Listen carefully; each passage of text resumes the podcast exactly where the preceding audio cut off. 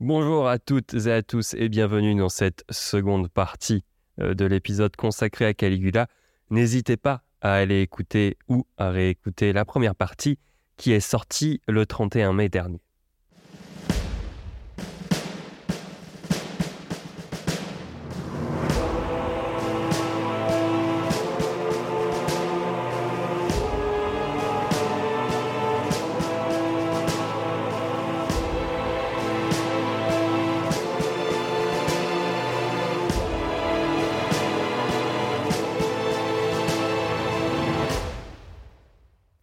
Avant de commencer cette analyse, je voudrais revenir sur ce que j'ai dit en introduction de la première partie. Je suis allé un peu vite en besogne en affirmant que Suétone était un sénateur de rang équestre et secrétaire d'Adrien. Il avait accès aux archives du Sénat, c'est pourquoi Pierre Renucci le qualifie d'écrivain sénatorial, mais il n'est pas sénateur.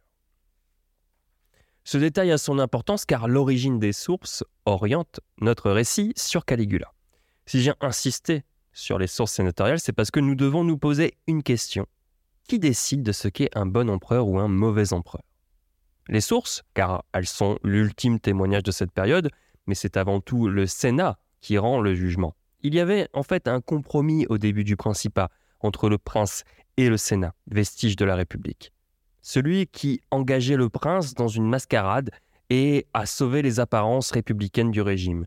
Dans l'idéal, le Sénat se déchargeait de nombreuses responsabilités contre l'assurance de sauvegarder la République. C'était un jeu d'équilibriste qu'avait engagé Auguste, mais c'était aussi ce qui avait coûté à Tibère sa renommée.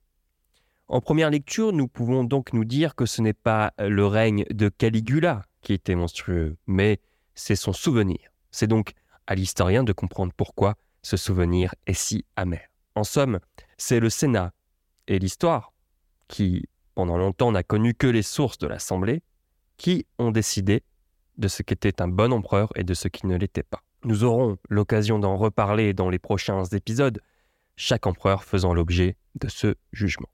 Cependant, commençons par une source qui n'est pas sénatoriale, mais qui a servi à alimenter les récits des sénateurs ou de ceux qui utilisaient les archives du Sénat. Sénèque, qui a vécu le règne de l'intérieur, puisqu'il était à la cour de Caligula. Sénèque nous dit Lorsqu'il eut perdu sa sœur Drusilla, Caius César, cet homme aussi incapable de s'affliger que de se réjouir en prince, se déroba à la vue et au commerce de ses concitoyens. Il évita d'assister aux funérailles de sa sœur, de s'acquitter de ses devoirs suprêmes envers elle, et retiré dans sa maison d'Albe, ce fut au jeu de dés et à d'autres occupations du même ordre qu'il demanda de lui adoucir cette perte prématurée. Car le dérèglement de son esprit était le choc de la mauvaise fortune que lorsqu'un excès de prospérité le gonflait d'un orgueil surhumain, qui savoure, dans les mots d'autrui, la consolation la plus inhumaine. Pour Sénèque, Caligula est fou, fou de douleur peut-être, mais il pense aussi que son esprit n'était de toute façon pas taillé pour supporter quoi que ce soit de positif ou de négatif, chose qui ne convient pas évidemment à ce philosophe stoïcien. Sénèque, c'est la seule source contemporaine du règne de Caligula si l'on compte cette source et les archives du Sénat, qui ont servi à des auteurs comme Cassius Dion et Suétone bien plus tard, nous avons finalement une idée assez orientée du règne de Caligula. Mais ces sources, bien que sénatoriales, nous permettent de voir un peu plus loin, de comprendre que le peuple était attaché à Caligula. Flavius Joseph, qui n'est pas un sénateur, qui est un juif, qui écrit en priorité l'histoire des juifs, et qui parle de Caligula, puisque Caligula a une histoire avec le peuple juif, nous raconte que la foule était attachée à Caligula. Et il nous dit à propos de la nouvelle de la mort du prince que d'autres ne voulaient pas la croire, parce qu'ils ne souhaitaient pas qu'elle fût vraie, et qu'ils ne pouvaient s'imaginer que l'on ose tenter et encore moins exécuter une action aussi audacieuse. C'étaient les soldats, les femmes, les jeunes gens et les esclaves. Des soldats parce que, outre leur solde, ils prenaient part à la tyrannie et au pillage de cet odieux empereur. Des femmes et des jeunes parce qu'ils prenaient plaisir aux différents spectacles. Et des esclaves à cause de la liberté qu'il leur donnait non seulement de mépriser, mais aussi d'accuser faussement leur maître sans crainte d'être punis. Le discours est quasiment aussi cruel envers Caligula qu'envers ses soutiens. Mais d'après ce que l'on sait du règne de Caligula, on a de bonnes raisons de penser euh, que le peuple était acquis à sa cause. Pas seulement parce qu'il était généreux envers eux, mais aussi parce que tuer l'empereur, c'était un acte grave et inimaginable. Nous allons d'ailleurs voir dans quelques instants que les conjurés, comme pour l'assassinat de Jules César, et même moins encore, n'avaient pas de plan pour l'avenir, et que la dynastie des Julo-Claudiens a survécu, en partie grâce au soutien des soldats pour Caligula, et aussi pour la gravité de l'événement. Aussi, le thème central de la folie de Caligula, c'est sa maladie, et on a beaucoup écrit sur cette maladie. Certains de nos contemporains même ont tenté un diagnostic, d'après le témoignage des sources. C'est-à-dire que les sources ne manquent pas de mots pour décrire la maladie du prince. Il y a deux aspects à prendre en compte. La soudaineté de la maladie qui vient renverser un règne prometteur, et l'excuse que cela donne aux sources et à nous-mêmes pour dédouaner la responsabilité collective d'une œuvre aussi sinistre que le règne de Caligula. Personne n'y échappe. Quand un monstre, car c'est le terme employé par les sources, arrive au pouvoir et laisse aller sa cruauté, on ne veut pas croire que c'est le système et l'être humain qui est naturellement défaillant, on préfère croire volontiers que c'est une exception, que seule la folie et non la nature humaine peuvent aboutir à ce résultat. Les sources font deux choses, en fait. Soit elles font le récit d'une maladie soudaine qui entraîne toutes les conséquences que nous savons, soit elles se persuadent que Caligula a caché son jeu et que sa maladie et la perte de sa sœur n'ont fait que révéler au grand jour la personnalité de Caius. Écoutons ce que Suétone a à nous dire. Caligula avait la taille haute, le teint livide, le corps mal proportionné le cou et les jambes tout à fait grêles, les yeux enfoncés et les tempes creuses, le front large et mal conformé, les cheveux rares, le sommet de la tête chauve, le reste du corps velu. Quant à son visage, naturellement affreux et repoussant, il s'efforçait de le rendre plus horrible encore. En fait, les anciens font coïncider son physique disgracieux avec sa maladie, comme un signe extérieur de sa folie, qui devrait permettre de repérer ses personnages. Sueton n'en reste pas là. Il nous éclaire sur sa pathologie. Sujet à des attaques d'épilepsie durant son enfance, il était une fois adolescent assez résistant à la fatigue, mais quelquefois, pris de défaillance, il pouvait à peine marcher. On croit que sa femme, Caesonia, lui fit prendre un filtre et que celui-ci le rendit fou. Il souffrait particulièrement d'insomnie et ne dormait pas plus de trois heures par nuit. Ça, c'est pour le pré-diagnostic, car il parle de ce qui est déjà problématique en soi chez Caligula. On peut voir aussi le goût prononcé de Suétone pour les ragots. Par exemple, rien ne prouve à Suétone que la femme de Caligula lui a donné un filtre, et il l'admet, mais par souci du détail peut-être, il nous le livre pour la postérité. Merci Suétone. Les sources s'accordent pour dire que le règne de Caligula est parfait pendant huit mois. Il gouverne en bonne intelligence, avec tous les corps de l'État, et n'oublie personne, pas même le Sénat. Il est très populaire et comme je le disais dans le récit, son avènement est un soulagement après le règne de Tibère. C'est pourquoi sa maladie est racontée dans l'épopée littéraire de Caligula comme le pivot du règne qui change tout. Philon d'Alexandrie nous raconte que le huitième mois, une grave maladie saisit Caius, qui avait subitement changé en un genre de vie somptueux le régime frugal et par conséquent plus sain qu'il suivait du vivant de Tibère. Il s'abandonna sans mesure dans le vin et dans la gloutonnerie. Caligula, en devenant empereur, aurait commencé à avoir un train de vie exceptionnel qui aurait eu des conséquences sur sa santé. Si l'on fait le lien avec l'épilepsie et l'alcoolisme mondain qu'il semble vivre, on se doute que ça ne fait pas bon ménage. Philon poursuit plus loin celui que toutes les espérances avaient accueilli comme un sauveur et un protecteur, qui devait répandre sur l'Europe et l'Asie des torrents de félicités nouvelles et leur prodiguer tous les biens publics et privés, se changea en tyran cruel, ou plutôt montra ouvertement des penchants qu'il avait jusqu'alors couverts du voile de l'hypocrisie. Le voile de l'hypocrisie. Certaines sources pensent en effet que Caligula n'est pas devenu un monstre, mais qu'il dissimulait sa personnalité, on pense aux critiques des sources qui évoquaient que dès son plus jeune âge, il montrait un goût prononcé et malsain pour les exécutions. On peut aussi repenser au doute qui règne autour de la mort de Tibère, un acte libérateur pour les Romains qui ne serait que les prémices d'un règne tyrannique.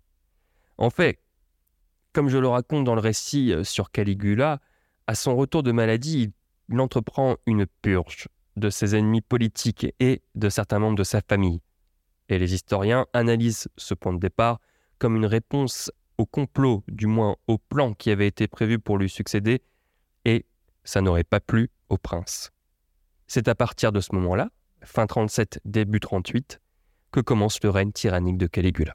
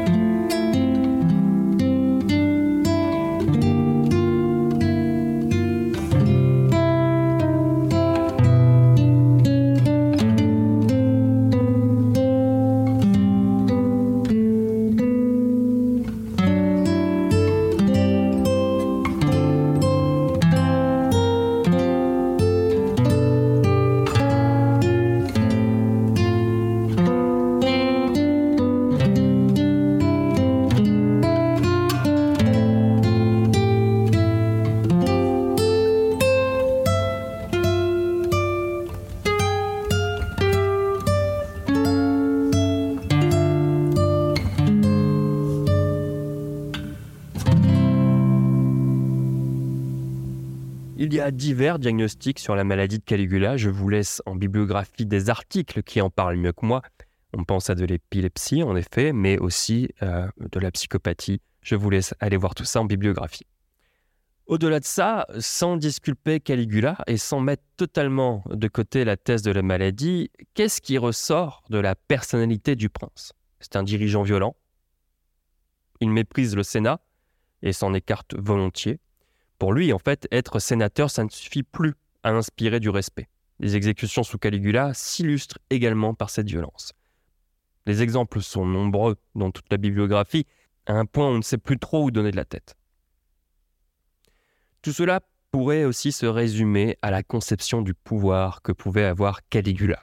L'historien Jean-Noël Castorio nous explique qu'il semble en fait avoir voulu redonner du pouvoir au peuple romain, alors que ce pouvoir avait été confisqué par le Sénat et l'aristocratie.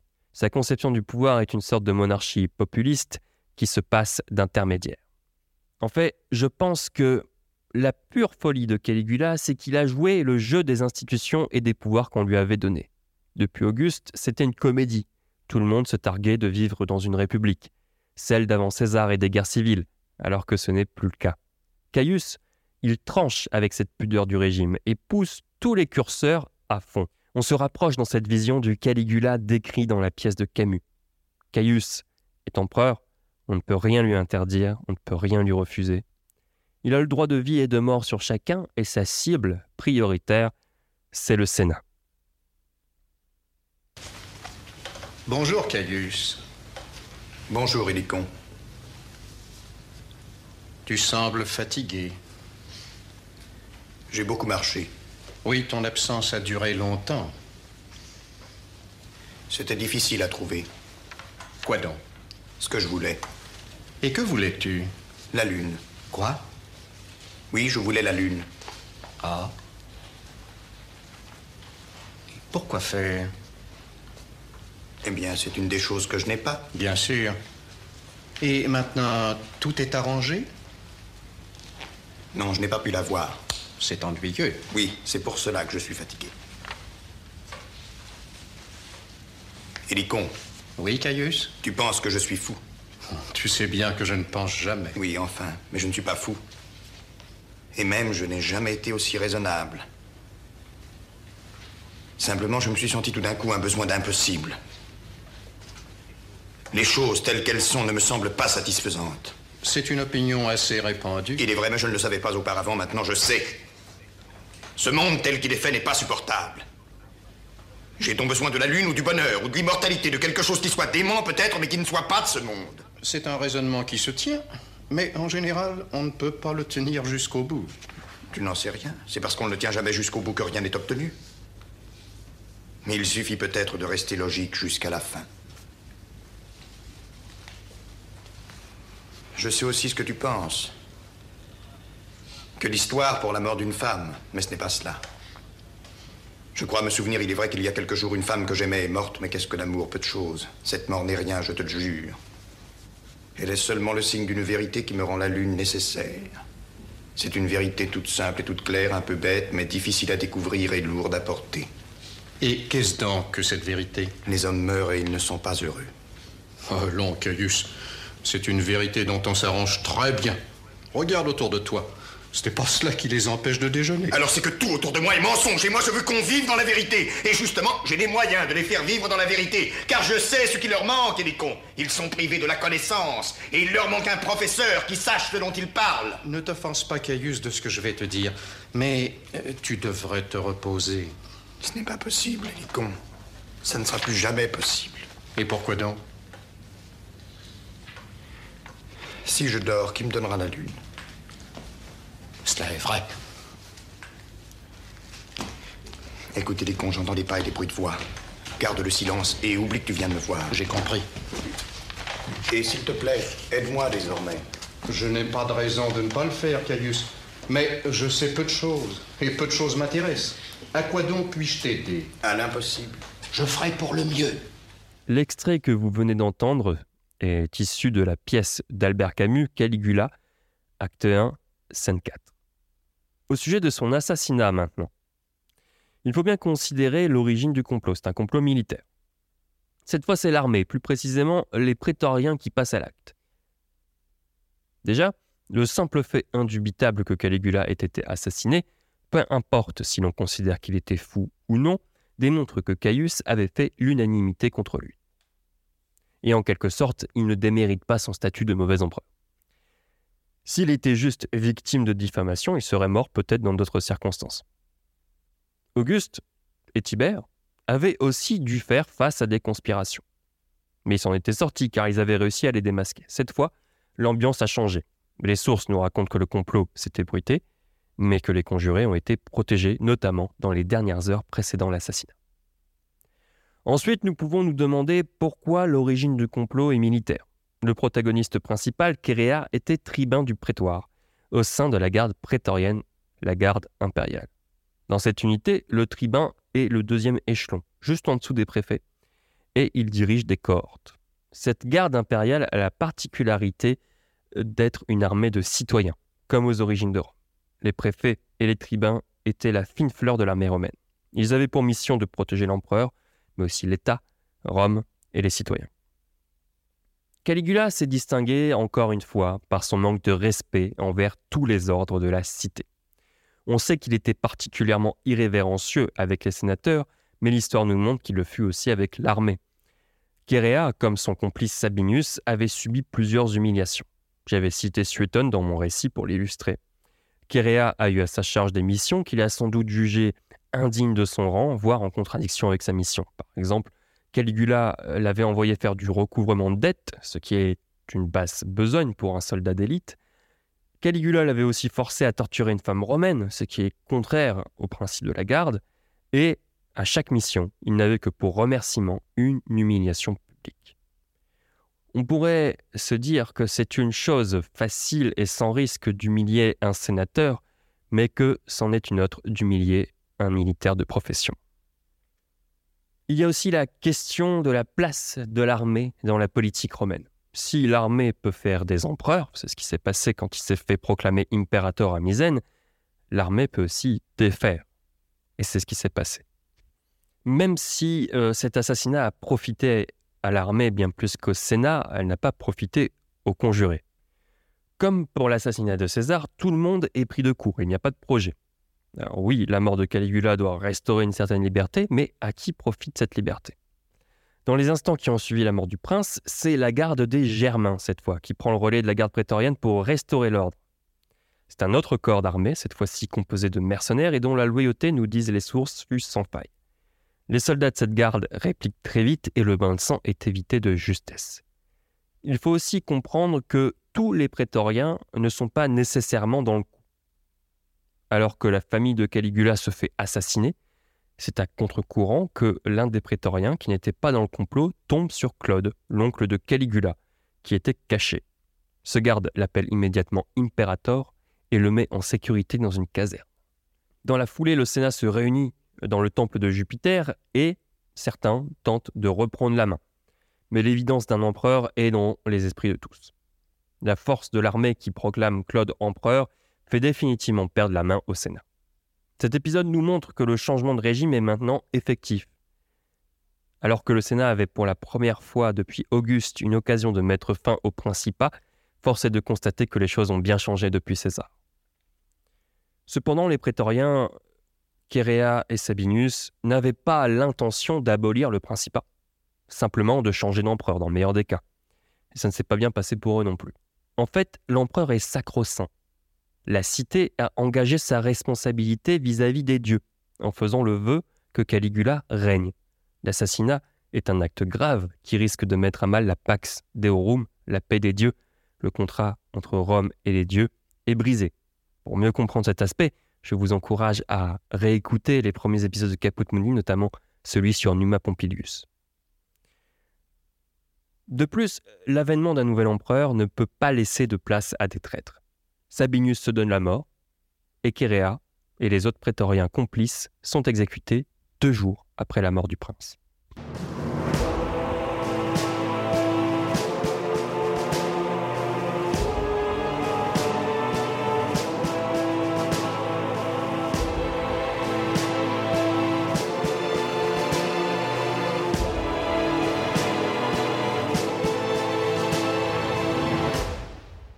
Voilà, c'est la fin de notre histoire avec Caligula. J'espère que ce double épisode vous aura plu. N'hésitez pas à commenter, à vous abonner au podcast, laisser une note et à le partager autour de vous. Vous pouvez également me suivre sur les réseaux sociaux, Instagram, Facebook et Twitter pour avoir du contenu bonus. Et n'hésitez pas à consulter le site internet pour la bibliographie et le dossier complémentaire. Sinon, on se retrouve bientôt en podcast pour parler de l'empereur Claude. À très vite.